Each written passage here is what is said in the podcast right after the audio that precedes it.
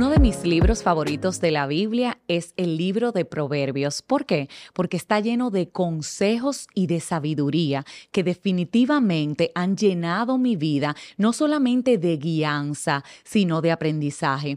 Por esa razón, en el día de hoy he seleccionado varios proverbios que quiero compartir contigo. Proverbios que han edificado mi ser y que espero que en este día también edifiquen tu vida. El primero está contenido en el numeral 3 del 5 al y escucha lo que el Señor te dice. Confía en el Señor de todo corazón y no te apoyes en tu propia inteligencia. Reconócelo en todos tus caminos y Él enderezará tus sendas. No seas sabio en tu propia opinión. Más bien, teme al Señor y huye del mal. Esto infundirá salud a tu cuerpo y fortalecerá tus huesos. Confía en el Señor y no te apoyes en tu inteligencia. Confía en el Señor y no te apoyes en tu propia opinión. Pídele consejo sabio a través de su palabra antes de emitir un juicio de valor. Proverbios 4:7 te dice, la sabiduría es lo primero adquiere sabiduría, por sobre todas las cosas, adquiere discernimiento. Escuché en estos días que la sabiduría no consiste solamente en saber qué hacer, sino en saber hacerlo en el momento apropiado. Pídele sabiduría, inteligencia, discernimiento a Dios y vas a ver cómo se te va a expandir la mente y vas a tomar decisiones más certeras y correctas. Proverbios 3 del 11 al 12. Hijo mío, no desprecies la disciplina del Señor, ni te ofendas por sus reprensiones. La corona del anciano son sus nietos, el orgullo de los hijos son sus padres, porque el Señor disciplina a los que ama, como corrige un padre a su hijo querido. Te conjugué Proverbios 3 del 11 al 12 y 3 y 4. Y efectivamente, si una bendición tienen los padres, no solamente son los hijos, sino los nietos.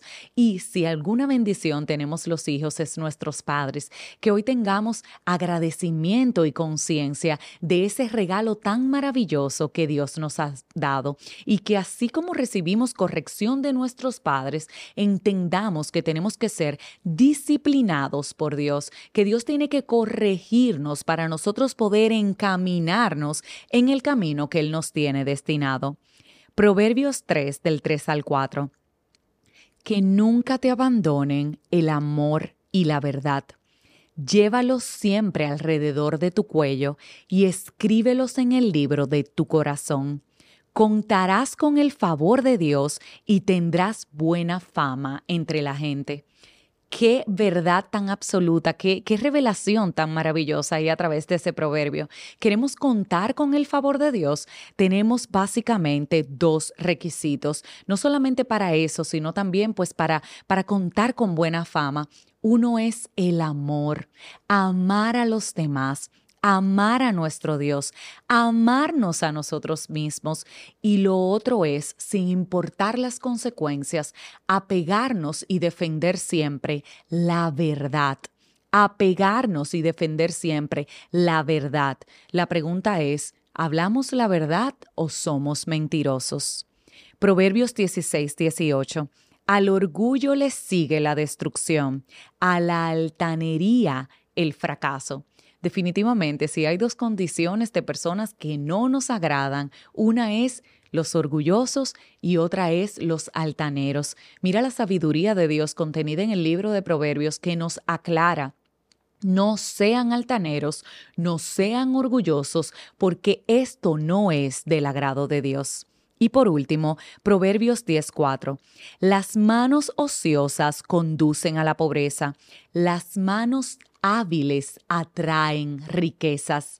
El arduo trabajo es premiado por Dios. Sin embargo, la pereza y la vagancia son despreciados por Él. Hay sueños que Dios puso en tu corazón, pero requieren de un sacrificio de tu parte.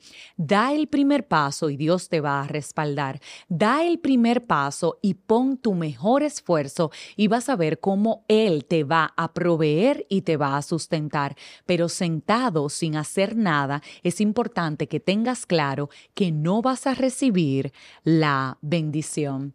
Si este episodio edificó tu vida, quiero invitarte a que le des me gusta, a que lo compartas, a que te suscribas en el canal, a que le des a la campanita para recibir al próximo, pero que sobre todas las cosas hoy decidas leer el libro de Proverbios para que pueda edificar tu vida.